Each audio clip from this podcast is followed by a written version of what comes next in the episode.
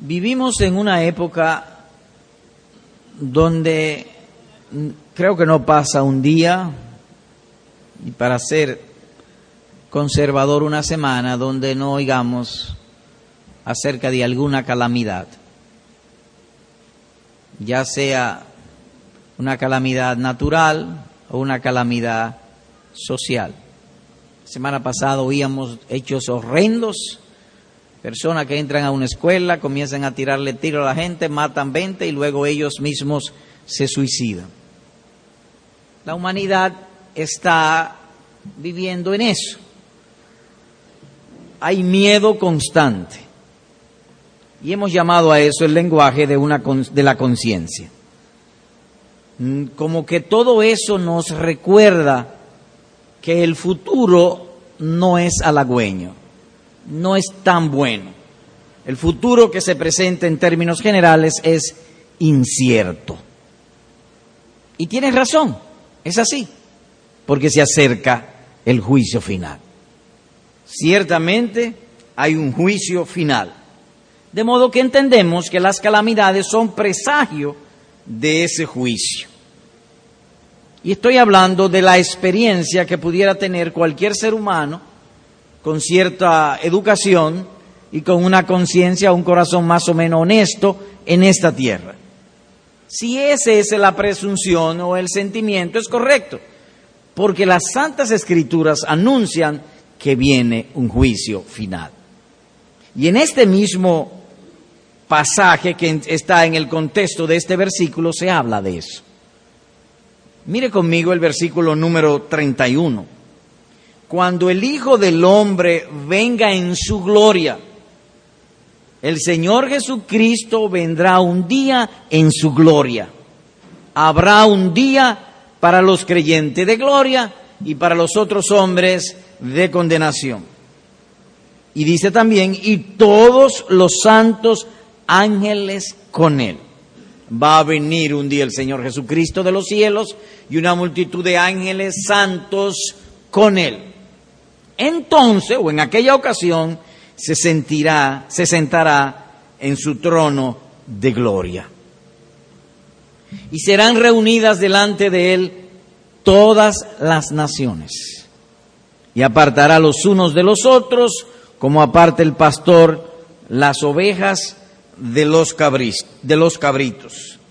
De manera que en este pasaje se destacan varios asuntos. Un juez, el Señor Jesucristo. Ahora mismo el Señor Jesucristo tiene su iglesia, la iglesia local, sus, sus hijos, los creyentes sobre la tierra que son instrumentos de Él, medios para, por medio de lo cual Él llama a los hombres al arrepentimiento. Estamos en lo que se conoce teológicamente como la época de gracia.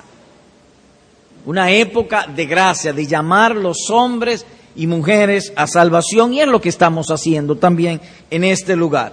Pero vendrá un día en que ya no más gracia, se acaba la época de gracia y el Señor Jesucristo ya no más como un Salvador, sino como juez, como dice aquí, el Hijo del Hombre. Y serán convocadas delante de Él todas las naciones. En otras palabras, todas las personas que han vivido en esta tierra, desde Adán hasta cuando Él venga, serán convocadas en aquel día. Y habrá un apartamiento o una diferenciación. Así como el pastor aparta las ovejas de los cabritos, de igual modo será en aquel día. Apartará los unos de los otros. Mire la manera en que se y el juicio que vendrá en versículo 34 sobre esto. Entonces, o en aquella misma oportunidad, el rey dirá a los de su derecha, venid, benditos de mi Padre, heredad el reino preparado para vosotros desde la fundación del mundo. Verso 41. Entonces, en aquella oportunidad también, dirá a los de la izquierda, apartaos de mí, malditos al fuego eterno preparado para el diablo y sus ángeles. De modo que el versículo que hemos escogido habla del juicio final. Y ese juicio final para lo cual nosotros estamos hablando es enfocado en el versículo número 41, a los de la izquierda. Malditos, dice el texto.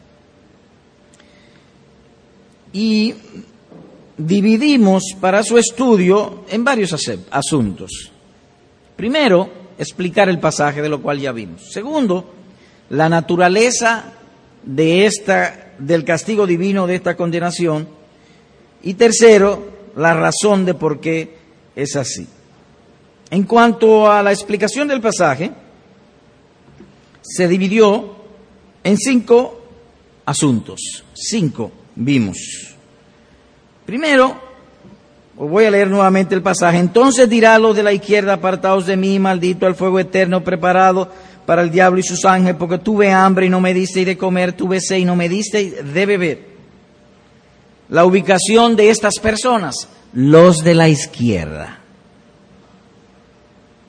Su tormento, apartaos de mí, malditos. La duración de su agonía, fuego eterno. El tormento agravado con la indeseable compañía del diablo y sus ángeles. Y la razón del castigo. Porque tuve hambre y no me disteis de comer, tuve sed y no me disteis de beber. Ya todo eso lo hemos explicado, pero permítaselo volver porque enfatizar que dice al final, porque tuve hambre y no me disteis de comer, y parecería como si los hombres fuesen salvos por obra. Los hombres son salvos mediante la fe en el Señor Jesucristo. Pero tratándose de que está en un tribunal, lo que se juzga en un tribunal son los hechos. Y los hechos que están aquí, que él señala, son los hechos de un corazón incrédulo. Es decir, la consecuencia y en los hechos. La prueba de la incredulidad es esta, porque tuve hambre y no me disteis de comer, tuve sed y no me disteis de beber. Hoy empezaremos nuestro segundo punto o el segundo aspecto o encabezamiento de este estudio, la naturaleza del castigo divino. Entonces dirá también a los de la izquierda. Pero nos ha parecido útil, antes de ver los particulares y la naturaleza del castigo, hacer una diferenciación, la cual encontramos en el mismo pasaje. En el versículo 34 dice, entonces el rey dirá a los de su derecha, venid benditos de mi Padre. Verso 41, entonces dirá a los de la izquierda, apartaos de mí, malditos. Así que hay una gran diferencia entre un hombre creyente o piadoso y un hombre incrédulo. Uno tiene la bendición de Dios y otro tiene o tendrá en aquel día la maldición del Señor. Así que hay una gran diferencia entre el impío y el creyente, a pesar de que ahora mismo en este mundo un mismo suceso acontece al justo como al injusto. En otras palabras, las mismas eventualidades ocurren en un hombre creyente o en una persona verdaderamente cristiana y en una persona verdaderamente incrédula. En este sentido, ambos enferman, ambos sufren, ambos tienen tristeza, ambos son víctimas de la depresión, ambos quiebran, todas esas cosas. Ambos se alegran, ambos se consuelan, ambos tienen adversidades y ambos tienen bondades. Más aún, cuando uno lee las escrituras, y particularmente dos casos, Jacob, Esaú, o el creyente Jacob y el impío Esaú.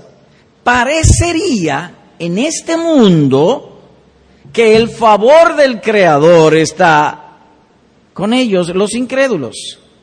Específicamente Jacob sufrió muchísimo, muchísimo sufrió más de 20 años sufriendo. En cambio, el impío Esaú, su hermano, disfrutó tuvo, vivió una vida tranquila, en paz y quizás hasta de esa misma manera murió. De modo que en esta tierra parece que a ambos le suceden las mismas cosas, o más bien le suceden. Y parece que el favor está con ellos en lugar de con nosotros. Pero hay un día, y ese día viene, que es el día del juicio final. Allí habrá una gran diferencia. La ira de Dios, la furia de Dios, el enojo de Dios les vendrá y nunca más se apartará de ellos. Nunca más. Y así está escrito. Por tu dureza y por tu corazón no arrepentido, atesoras ira para el día de la ira y de la revelación del justo juicio de Dios, dice Romanos capítulo 2, versículo número 5. Ellos viven tranquilos, por así decirlo. algunos se les saltan los ojos de gordura, otros blasfeman contra el cielo y mueren como pajaritos. Pero hay un día de diferencia. Para ellos será un día terrible. Apartaos de mí, malditos. Eso es una palabra fuerte. En cambio, para el verdadero cristiano será tiempo de luz, de alegría, de deleite sin fin. El Señor Jesucristo le dijo a sus apóstoles, cuando estas cosas comiencen a suceder, hablando de las calamidades en los tiempos del fin, porque previo a la venida del Señor Jesucristo habrá muchas calamidades sobre la tierra y estas calamidades irán en aumento, el Señor Jesucristo le dice, cuando estas cosas comiencen a suceder, erguíos, levantad vuestras cabezas. ¿Y por qué? porque vuestra redención está cerca. Vida eterna, gloria y honra e inmortalidad, dice Lucas 21, 28 y Romanos capítulo 2, versículo número 7. Sucederá como el cuento de la Cenicienta. La fea, la desdeñada, la servienta, resultó ser terminando la reina. Así también pasará los creyentes ahora sufrirán, sufren mucho, padecen mucho, quieren y a, a veces tienen envidia de los impíos y quieren ser como los impíos y se aguantan, lo sufren. Pero llegará un día de diferencia. Un día ya no más. Muchos de los líderes, artistas que hoy son el ideal de la humanidad, Usted ve en la televisión, en la radio, las jovencitas quieren ser modelos, quieren ser famosos, quieren ser cantantes. En aquel día se verá que eran servidores del diablo. Terrible eso. Los que hoy gobiernan, corrupción, maldad, se verán un día que eran servidores de Satanás. Apartaos de mí, malditos y serán reunidas delante de él todas las naciones y apartará los unos de los otros como aparte el pastor las ovejas de los cabritos y pondrá las ovejas a su derecha y los cabritos a su izquierda. Y así está escrito. Como a rebaños que son conducidos al Seol, la muerte lo pastoreará. Y allí mismo agrega, y los rectos se enseñorearán de ellos por la mañana. Dice el Salmo 49, versículo número 14. Así que, amados hermanos, habrá y hay y viene, pronto viene, una mañana, donde se establecerá por siempre la diferencia. Estamos a la espera, pues, de esa mañana. De modo que el Señor Jesucristo hablará con ternura a los suyos y con palabra de condenación a los impíos. Entonces el rey dirá a los de su derecha, venid, benditos de mi Padre, heredad del reino preparado para vosotros desde la fundación del mundo. Ellos fueron bendecidos por Dios y los signos de esa bendición fueron vistos en sus conductas. ¿Quiénes son los bendecidos?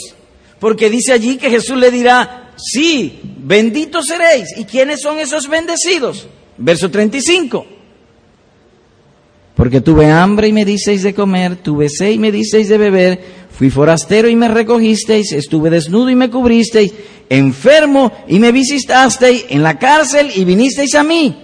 Entonces los justos le responderán diciendo, Señor, ¿cuándo te vimos hambriento y te sustentamos, o sediento y te dimos de beber?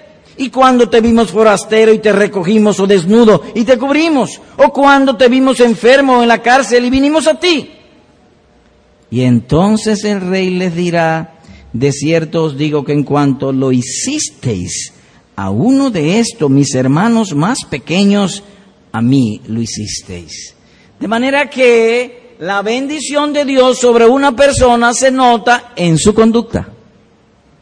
Eso es lo que aquí dice. Los bendecidos lo manifestarán en su conducta. En otras palabras, y como dice allí, desde la fundación del mundo, que desde antes de que fueron creados los cielos y la tierra, Dios diseñó y decretó una corona de gloria para los verdaderos cristianos. Hay una corona de gloria para ellos.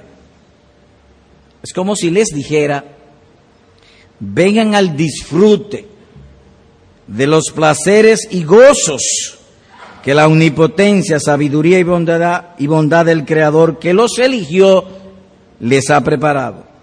Desde ahora en adelante entren a la posesión y placeres de lo que Dios les ha prometido.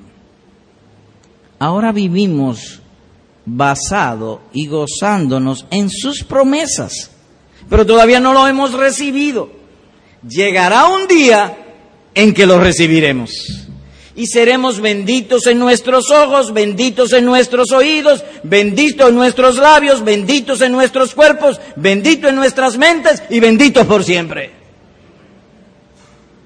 Porque la boca de Dios lo ha prometido. Ahora permítase no traer la propia palabra de Dios y no tan solo los comentarios nuestros inferidos de esas promesas. Oigan esto. De modo que si alguno está en Cristo, nueva criatura es. Las cosas viejas pasaron. He aquí, todas son hechas nuevas. Grandes triunfo da a su rey y hace misericordia a su ungido, a David y su descendencia para siempre. ¿O no sabéis que hemos de juzgar a los ángeles cuanto más las cosas de esta vida?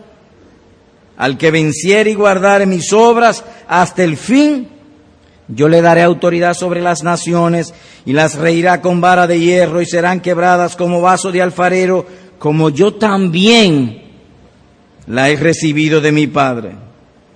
Conoce Jehová los días de los perfectos y la heredad de ellos será para siempre. Segunda los Corintios 5:17, Salmos 18:50. Apocalipsis capítulo 2, 26 y 27. Primera los Corintios 6, 3. Salmo 37, 18. Voy rápido. Te la repito entonces. Segunda los Corintios 5, 17. Salmo 18, 50. Primera los Corintios 6, 3. Apocalipsis 2, 26 y 27. Y Salmos 37, 18. Venid benditos de mi Padre, heredad del reino preparado para vosotros, para ustedes, desde antes de la fundación del mundo. Pero hay también una voz a los impíos que no es una bendición, es una maldición. Apartaos de mí, malditos siendo la voz de Cristo operativa, entonces la maldición no se apartará de ellos Nunca, jamás. Antes de que Adán y Eva pecasen, Dios les dijo, creced, fructificad y multiplicaos. Adán pecó. Toda la humanidad cayó en pecado. Se apartaron de la bendición del Señor. Pero Dios dijo, creced y multiplicaos. Y todavía la gente sigue pariendo, creciendo y multiplicándose. ¿Por qué? Porque la voz de Dios es operativa. Miles de años, a pesar de la maldad de los hombres, aún los peores hombres, el poder de la voz de Dios sigue cumpliéndose en ellos. Ahora traslademos eso a cuando Jesús le diga, malditos, nunca más se apartará de ellos la maldición. No habrá instante en toda la eternidad donde no sean atormentados. Siempre serán atormentados. Al comienzo de la sentencia, fuego eterno. Al final de la sentencia, fuego eterno. En medio de la sentencia, fuego eterno. Terrible eso. Como está escrito. Oigan esto. El diablo, la bestia, el falso profeta y el que no se halló inscrito en el libro de la vida, fueron lanzados en el lago de fuego y azufre y serán atormentados día y noche por los siglos de los siglos. Y cuando dice día y noche, es que mientras haya claridad, atormentados. Mientras haya oscuridad, atormentados. No podrán ni dormir. Terribles. Pecaron en cuerpo y pecaron en alma. En aquel día en el día de la resurrección el cuerpo y el alma serán reunidos y echados al infierno o al lago de fuego y nunca más podrán salir de ahí. De manera que hay un día de diferencia, un día de diferencia entre Dios y el diablo, la luz de las tinieblas, los deleites temporales del pecado y el gozo de creer en Jesucristo. Un día esa diferencia será manifestada y serán echados al lugar del diablo con todos sus secuaces. Ahora ellos quieren disfrutar el pecado y ser amigos de fulano, de mengano, de sutanito, importante. Y en aquel día le darán con una gente importante, pero importante en sentido negativo, el diablo y todos sus demonios. Terrible tiempo. Así que cuán grande será la diferencia entre los siervos de Cristo y aquellos que aman el mundo. Habrá una gran diferencia. Mire un texto que yo entiendo o entendemos que nos da una ilustración sobre esto. Por favor, vayamos a Apocalipsis 6, verso 15. Leo. Y los reyes de la tierra y los grandes, los ricos, los capitanes, los poderosos y todo siervo y todo libre, desde arriba hasta abajo. Los poderosos, pero también los pobres, incrédulos. Se escondieron en las cuevas y entre las peñas de los montes. Y decían a los montes y a las peñas, caed sobre nosotros y escondednos del rostro de aquel que está sentado sobre el trono y de la ira del Cordero, porque el gran día de su ira ha llegado y ¿quién podrá sostenerse en pie? El mejor de los hombres y el más poderoso y el más rico es vano, es débil. En aquel día ellos verán cuán débiles son. Dice allí, ¿y quién podrá sostenerse en pie. Ahora hablan y su voz se levanta hasta el cielo, jactándose de ellos mismos. Recientemente vino aquí al país un guitarrista famosísimo y dijo que la Biblia hay que cambiarla para que no la gente no se le hable de pecado. Así hablan ellos. Ellos están a la altura de Jesucristo y pueden desafiar. En aquel día será tan grande su sorpresa que se van a volver locos. ¿Cómo que se van a volver? Sí, le van a hablar a las rocas y a las montañas. Cae sobre nosotros. Se va a poner loco. Nótenlo. Verso 16. Y decían a los montes y a las rocas, cae sobre nosotros y escondernos del rostro de aquel que está sentado sobre el trono y de la ira del cordero. Todo su poder estuvo basado en las criaturas. Y en aquel día ellos van a invocar el poder de la criatura también para que los proteja. Pero ya no habrá más nada. No podrán.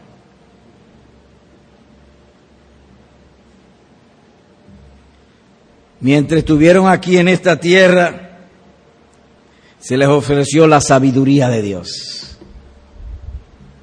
Amigo, lo que tú llamas deleite no es deleite, es pecado. Lo que tú llamas felicidad no es felicidad. Eso es otra cosa. La verdadera sabiduría en términos generales en todas las áreas es dejar el mal y hacer el bien. ¿Qué hacen los médicos sabios en términos seculares? Sacan el mal de los pacientes y le infunden el bien. Pero en el aspecto moral también es verdad. La verdadera sabiduría es dejar el mal y hacer el, bien por amor a Dios. Y en aquel día se verá la insensatez de los hombres. Serán ellos avergonzados. A un Cristo todavía no les había hablado y ya ellos se estaban condenando. Ellos viven en este mundo como Dios no existe, Cristo no existe. De pronto aparece Cristo.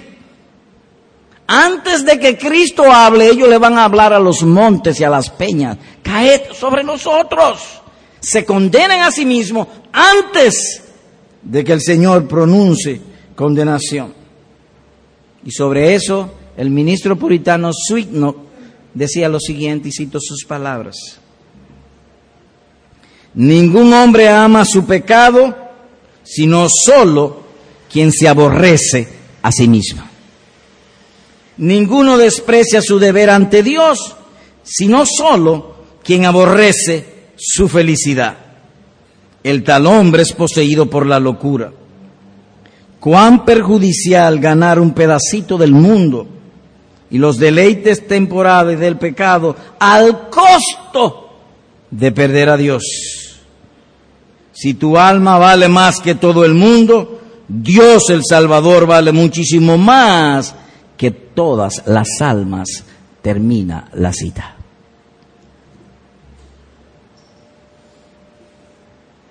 Ponte a pensar. Una de las razones por la cual tú desprecias a Jesucristo y a Dios y el Evangelio es porque tú crees que en el mundo puede ganar algo mejor. Pues está bien, gánatelo. Gánatelo. ¿Podrás ganarte el mundo? No, nadie puede ganarse el mundo. Un pedacito. Y si eres ibaeño, el pedacito es más chiquito, porque nosotros somos una isla. De modo que es tonto querer encontrar felicidad con un pedacito del Cibao. O un pedacito en el corazón de los hombres. ¿Por qué tú quieres felicidad? Porque tu alma vale mucho. Dios vale más que todas las almas. Acepta y vive para Dios. Así que hay una gran diferenciación entre el creyente y el incrédulo para aquel día. Ahora, iniciemos a considerar la naturaleza de esta sentencia. Así que volvamos a Mateo 25, 41. Voy a leer el verso 31 y luego el verso 41 en Mateo 25. Cuando el Hijo del Hombre venga en su gloria es decir, en una manera como el mundo nunca ha conocido. El mundo conoció a Jesucristo, un hombre que vivió en Nazaret, eh, que le decían Galileo, pero realmente él era de Judea. Y eso es lo que la gente conoce. Pero un día él vendrá en su gloria. Verso 41. Entonces dirá también a los de la izquierda, apartaos de mí, malditos, al fuego eterno, eterno preparado para el diablo y sus ángeles. Notemos que el castigo sobre los inconversos no es un castigo proactivo, sino privativo. ¿Y cuál es la diferencia?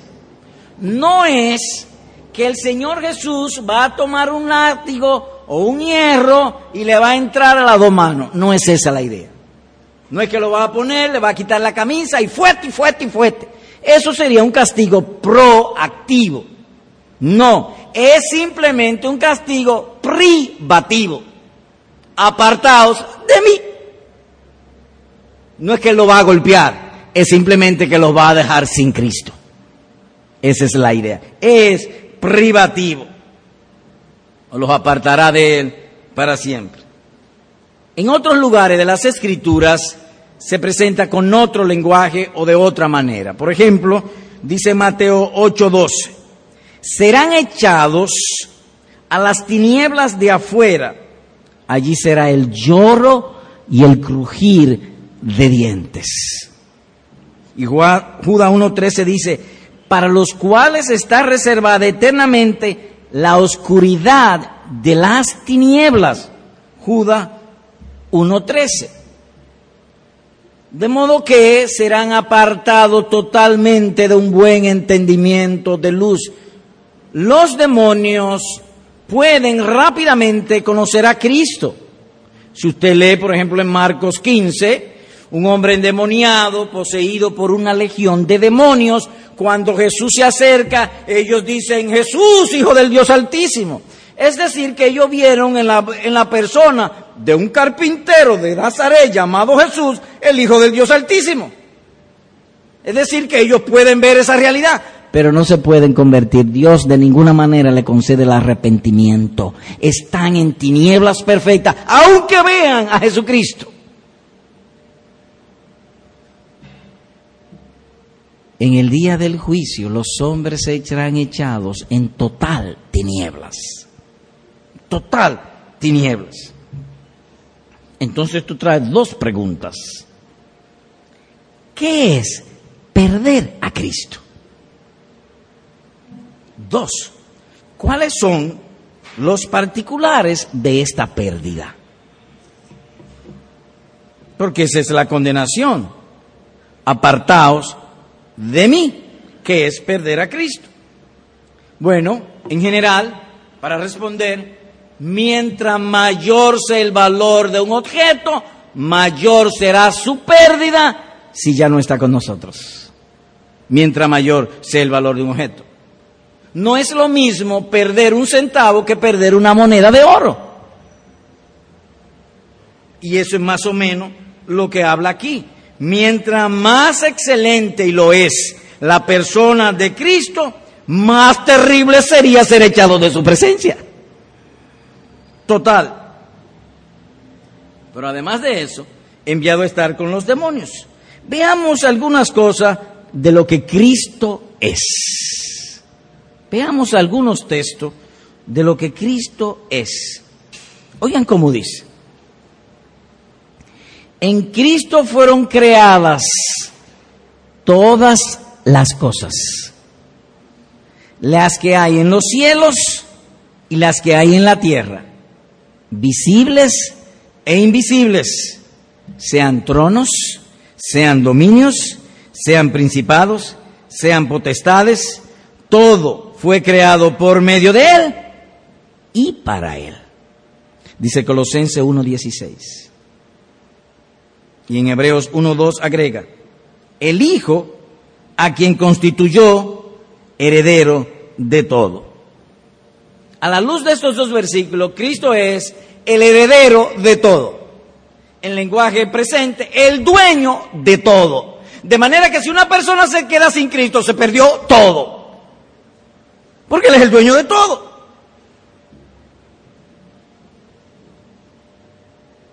Piensa por un momento en lo bueno que tú tienes. Razón. Vimos hace un rato en Apocalipsis que cuando Cristo aparezca, la razón la van a perder.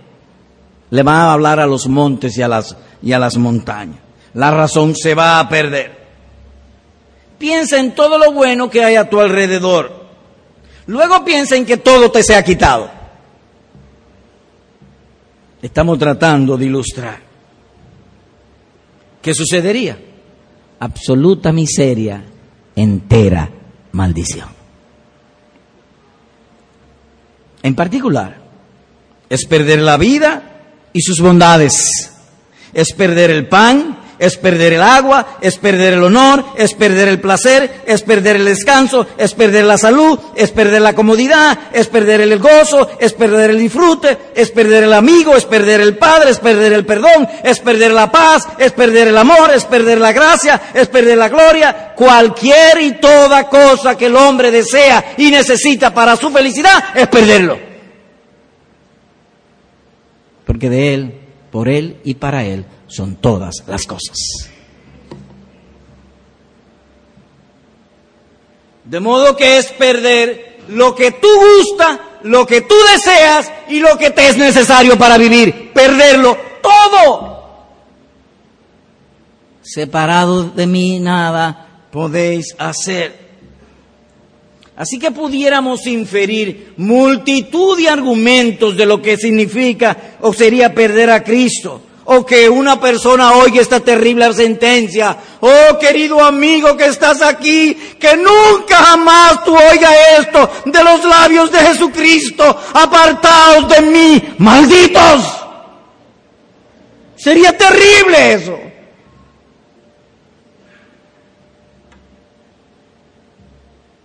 Es perder lo que el hombre gusta y necesita tener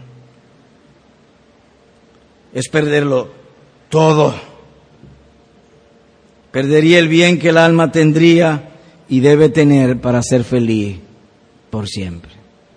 Ahora vamos a ubicarnos en lo que tú eres. ¿Qué eres tú? Un hombre. Y como hombre moralmente que eres delante de Dios, pecador. Tú necesitas perdón. Pero perder a Cristo es perder el perdón.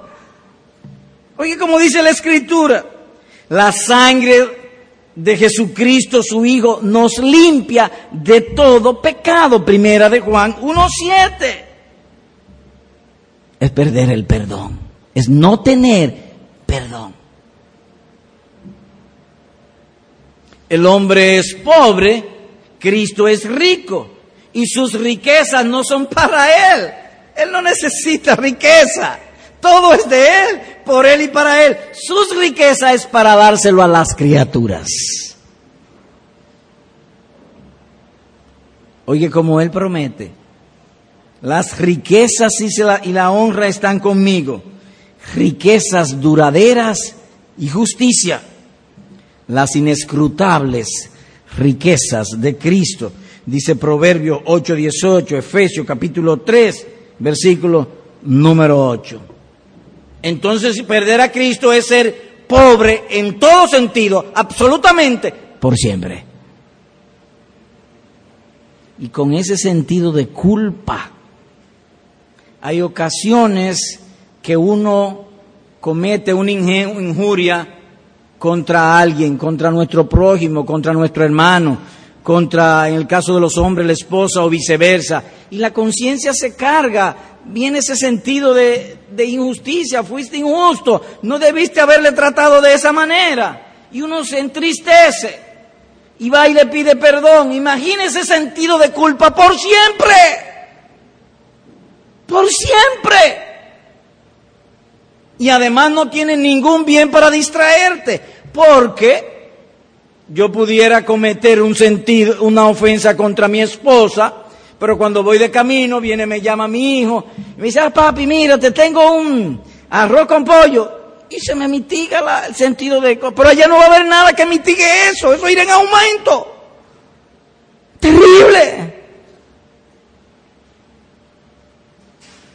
Pero además de eso, el ser humano es, además de miserable, ciego. Constantemente necesitamos consejo.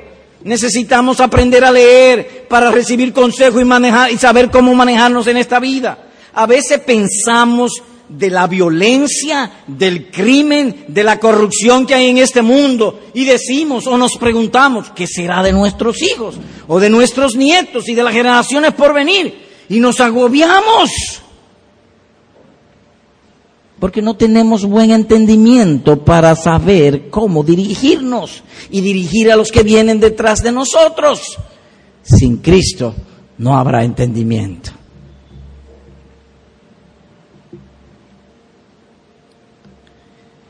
Y así está escrito. Tú dices, yo soy rico y me he enriquecido y de ninguna cosa tengo necesidad. Y no sabes que eres un desventurado, miserable, pobre, ciego y desnudo. Por tanto, dice el Señor, yo te aconsejo que de mí compres oro refinado en fuego, para que seas rico y vestiduras blancas para vestirte, y que no se descubra la vergüenza de tu desnudez, y unge tus ojos con colirio para que veas. Dice Apocalipsis capítulo 3, versículos 17 y 18. De modo que todo el bien de esta tierra y del mundo por venir está en Cristo, perder a Cristo es perderlo todo. No habrá bondad, nunca. Pero además de eso es perder lo duradero. Para que una persona sea feliz, es necesario que obtenga un bien excelente. Son tres cosas que necesitan para que una persona sea feliz. Primero, que obtenga un bien excelente. Hay veces que la gente dice, cuando uno está joven, el bien excelente es hacerme rico. Uno se hace rico, pero se enferma. Entonces no es eso. Lo primero entonces es un bien excelente. Lo segundo de ese bien es que sea duradero. Y lo tercero es que yo no lo pueda perder porque si no es duradero y yo lo puedo perder, no es bien. Fue simplemente pasajero o temporal. De Jesucristo dice, yo soy el mismo ayer, hoy y por siempre. Solo Él es duradero. Así que perderlo a Él es perderlo todo. El mismo Señor Jesús dice de este modo. Vayamos a Juan 6:27, por favor. Juan 6:27. Permítame introducir el texto que voy a leer en Juan 6:27. Una gran multitud seguía al Señor Jesucristo. Llegó la hora, voy a ponerlo a dramatizarlo, las seis de la tarde. No habían comido. Y estaban, no en la ciudad, lejos, en el monte, siguiendo al Señor Jesús. Y entonces hay hambre. Jesús toma cinco panes y peces y le da de comer a todo. Salieron, como dice la escritura literalmente, saciados. Llega la noche y Jesús se le desaparece. Pero fue tan agradable el banquete que me dieron ayer dramatizando el lenguaje de la multitud, que ese hombre hay que buscarlo. Salgamos a buscarlo. Y lo encontraron. Verso 25. Y hallándole al otro lado del mar le dijeron, rabí, ¿cuándo llegaste acá? Respondió y Jesús le dijo, de cierto, de cierto os digo que me buscáis, no porque haber visto las señales de que yo soy el Mesías, el Hijo de Dios, Dios manifestado en carne, aquello que dijo Salomón, habitará Dios en la tierra. Ese soy yo, pero ustedes no vinieron por eso, sino porque comisteis el pan y os saciasteis. Viniste por la prosperidad material que hay aún alrededor de Jesucristo, lo que llama el Evangelio de la prosperidad. Por eso viene mucha gente. Y él aquí entonces lo exhorta en el verso 27. Trabajad no por la comida que perece, sino por la comida que a vida eterna permanece, la cual el Hijo del Hombre os dará, porque a éste señaló Dios el Padre. Solamente en Cristo hay comida eterna. Perder a Cristo es perder la vida eterna. Y eso es lo que él dice aquí. Y en otro lugar agrega, sabemos que el Hijo de Dios ha venido El Hijo de Dios se ha manifestado en este mundo y nos ha dado entendimiento. ¿Hoy para qué? Para conocer al que es verdadero. La gente se pregunta cómo sabemos cuál es la religión verdadera. Cristo vino para darnos entendimiento, para que conozcamos no la religión verdadera, a Dios el verdadero. Sin tener a Cristo no hay verdad, no hay entendimiento. Dice primero de Juan 5:20. Así que hay una comida y un entendimiento esencial que estos condenados no podrán tener porque perdieron a Cristo el verdadero. Además de todo eso, perderán todas las cosas buenas de esta vida. En esta vida hay muchas cosas buenas. Cada país tiene sus propias bondades, sus propias comodidades. A los Estados Unidos se le llama el sueño, la tierra del sueño. Todo el que va allí progresa en términos generales. Lo que se llama el sueño americano. Pero también hay otro mundo que no es este, que tiene sus bondades y nadie puede entrar a ese mundo sino por medio de Jesucristo. Perder a Jesucristo es perder las bondades del mundo por venir.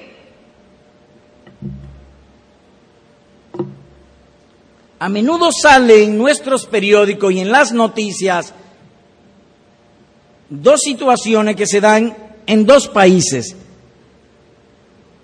en Irak y en el Líbano. Y no sé si usted se ha preguntado, pero yo me lo he preguntado y creo que mucha gente también. ¿Y cómo vive la gente ahí? Porque eso es una guerra todos los días. Bomba aquí, bomba allá. Y van al mercado y cuando están comprando el, arroz con habichuela para comérselo, viene un tipo, ¡bum! tira una bomba. Esta semana salió en, en Sri Lanka, iba una, una marcha y vino un individuo, se metió en medio de la marcha y explotó la bomba y se fueron todos. Cuando uno ve eso y piensa en eso, es inevitable que en la mente surja un fuerte sentido de inseguridad. Yo no quisiera vivir en ese país. Pues déjame decirte que hay un infierno, hay un mundo de total inseguridad. Tu propia conciencia te lo dice. Si los hombres son capaces de poner una nación con la cabeza abajo y los pies para arriba, cuanto más Dios el día que su ira se desate. Cuando venga el juicio final. Así que imagínate un país lleno de bondades y que le quiten todas las bondades. No tendríamos deseo de estar en ese lugar. Pues te digo solemnemente que hay un infierno. Y estoy seguro que tú no quieres estar en ese lugar. Seguro que no quieres. Pero te digo solemnemente y apelo si pudiera mi corazón enternecerse y llorarte si mis lágrimas pudieran hacer algo. Ven a Jesucristo y no tardes.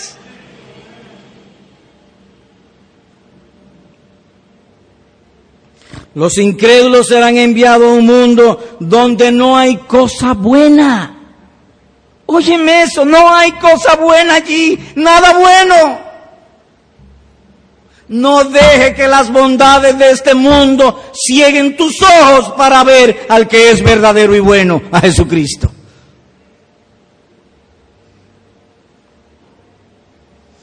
Muchos de ellos fueron ricos, buenos mozos, artistas, famosos, personas ideales, alegres, disfrutadores. Pero mientras estuvieron en esta tierra, cuando cerraron sus ojos, fueron enviados a tormento eterno. Y una voz les dirá en aquel día, porque ellos van a gritar, sí, ellos van a gritar, y desesperados, querrán que lo saquen de allí. Y del cielo le oirán esta voz. Hijo, acuérdate que recibiste tus bienes en la vida y Lázaro también males, pero ahora estés consolado aquí y tú atormentado, dice Lucas capítulo 16, versículo número 25. ¿Qué vimos hoy? Bueno, hoy iniciamos a ver la naturaleza del castigo a los, a los inconversos en el día del juicio final. Y antes de iniciarla nos pareció bien establecer una diferencia, o que hay una gran diferencia entre un creyente y un impío, y aunque los mismos sucesos acontecen a ambos en esta vida, habrá un día, y ese día viene pronto, donde se establecerá esa gran diferencia.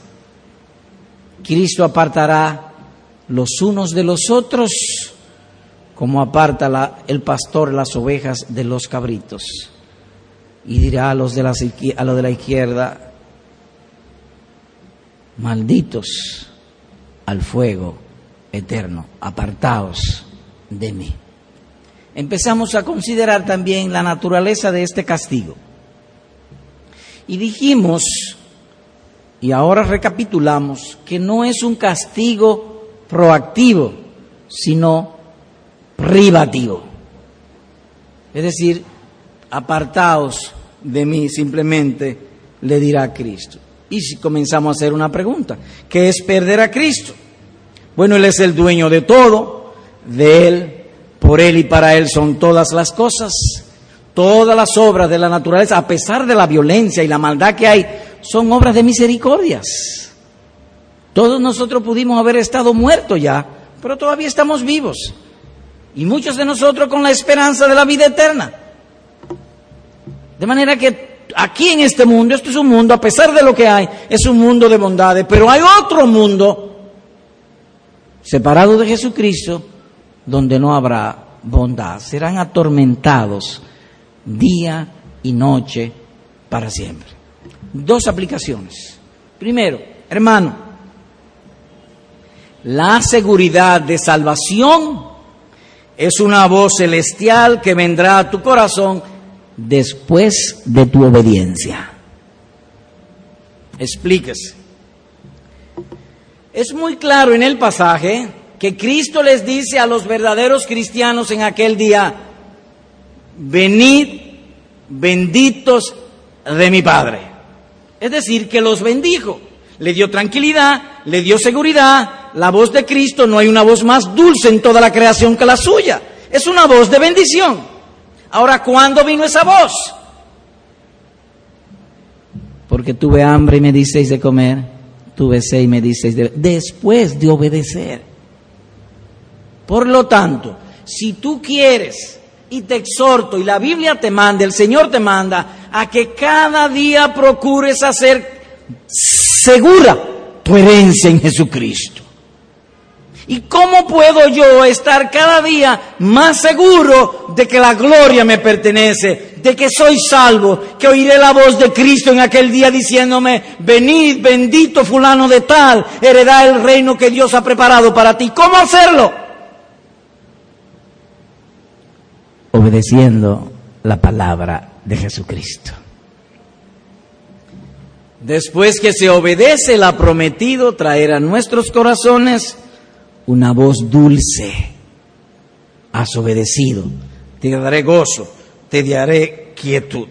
Por lo tanto, esta seguridad no es simplemente oír sermones o estar bajo sana doctrina, no, no, no. Es amar la voluntad de Jesucristo.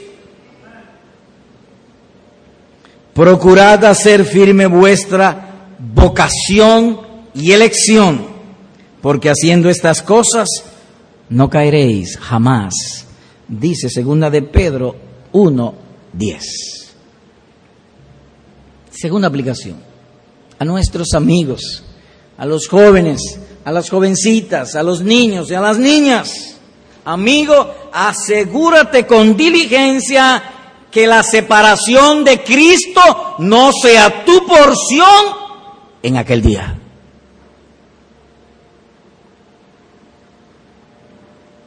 Estoy casi seguro, casi seguro, que tú no has atendido el llamado de Cristo para arrepentirte y para convertirte porque hay cosas en este mundo que tú amas más que Cristo. Y si vienes a Cristo, tú sabes que debes perderlas. Ah, porque en esa iglesia son muy exigentes, son muy estrictos, o lo que sea tú te inventas en tu cabeza. No, yo no puedo venir a Cristo porque mira, yo tengo un negocio y mi ganancia es evadir impuestos, entonces ¿de qué voy a vivir? Asegúrate que cuando tú salgas de este mundo, tu porción no sea estar separado de Jesucristo. Haz pues como el hombre sabio, mercader de perlas, que encontró la perla de gran precio y lo vendió todo para adquirir esa perla. Haz pues tú lo mismo. Despégate y sobre todo del pecado. De eso es que debe despegarte, del pecado. Y digo esto porque algunos se engañan a sí mismos y ellos se, se creen estar seguros de Cristo, pero viven como mundanos. Amigo, no se puede servir a Dios y al diablo al mismo tiempo. Eso no es posible. O es uno o es otro. ¿Qué hacer? Hazte amigo de Cristo. ¿Y cómo me puedo hacer amigo de Cristo? Pídele confiando en su sangre derramada en la cruz del Calvario, por el cual perdona todos los pecados, que venga a morar a tu corazón. Es más, te lo voy a poner más fácil. Yo tú pudiera orar de esta manera. Señor, perdona mis pecados. Yo confío en que Jesucristo pagó por todos mis pecados y que Él ha prometido que a los que en Él confían, ya Él no será más juez, sino Salvador, y me preservará para aquel día adoptándome. Yo confío en eso. Perdona mis pecados. Sálvame. Oye lo que Él ha prometido. Vendré otra vez y te tomaré a mí mismo, para que donde yo estoy, tú también estés. En otras palabras, ahí mismo en tu asiento, orarle a Dios. Señor, perdóname, sálvame, líbrame del pecado. Yo estaba ciego, lo que yo llamaba gozo y felicidad, no es así. Es más, yo hay cosas de este mundo que no la quería perder, la amaba tanto porque no quería venir a ti por eso. Ven tú y lléname y sálvame por tu misericordia. Amén.